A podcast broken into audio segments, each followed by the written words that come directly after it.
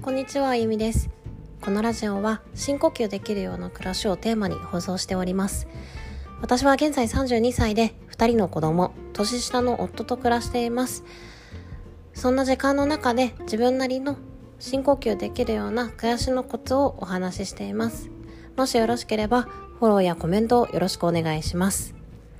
では今日は私の暮らしに欠かせない5つのワードの中の2つ目のお話をさせていただきます。順番に放送しておりますので次回以降もぜひご視聴ください。今回は2つ目のサステナブルについてお話しします。サステナブル皆さんどんなイメージがありますでしょうか？最近よく耳にしますが意識が高い人がやっていることというおしゃれな言葉にも聞こえているのではないでしょうか？サステナブルな生活というと直訳すれば持続可能な生活という意味ですが日本で言えばエコな暮らしといった方がちょっと親しみがあるかもしれません。例えば最近ローラさんや中田敦彦さんがサステナブルなアパレルブランドを立ち上げましたよね。本来水をたくさん使うデニムですが水を最小限にしたデニム販売であったり完全受注生産であったりと環境のことを考えたアパレルブランドと言えます。他にも一人一人ができる活動としてはゴミの分別であったり使えるものは最後まで使い倒すというのもサステナブルな生活と言えます。では私がなぜサステナブルが生活に欠かせないワードだと思ったかというと地球に住めなくなる日という本を読んだのが始まりでした。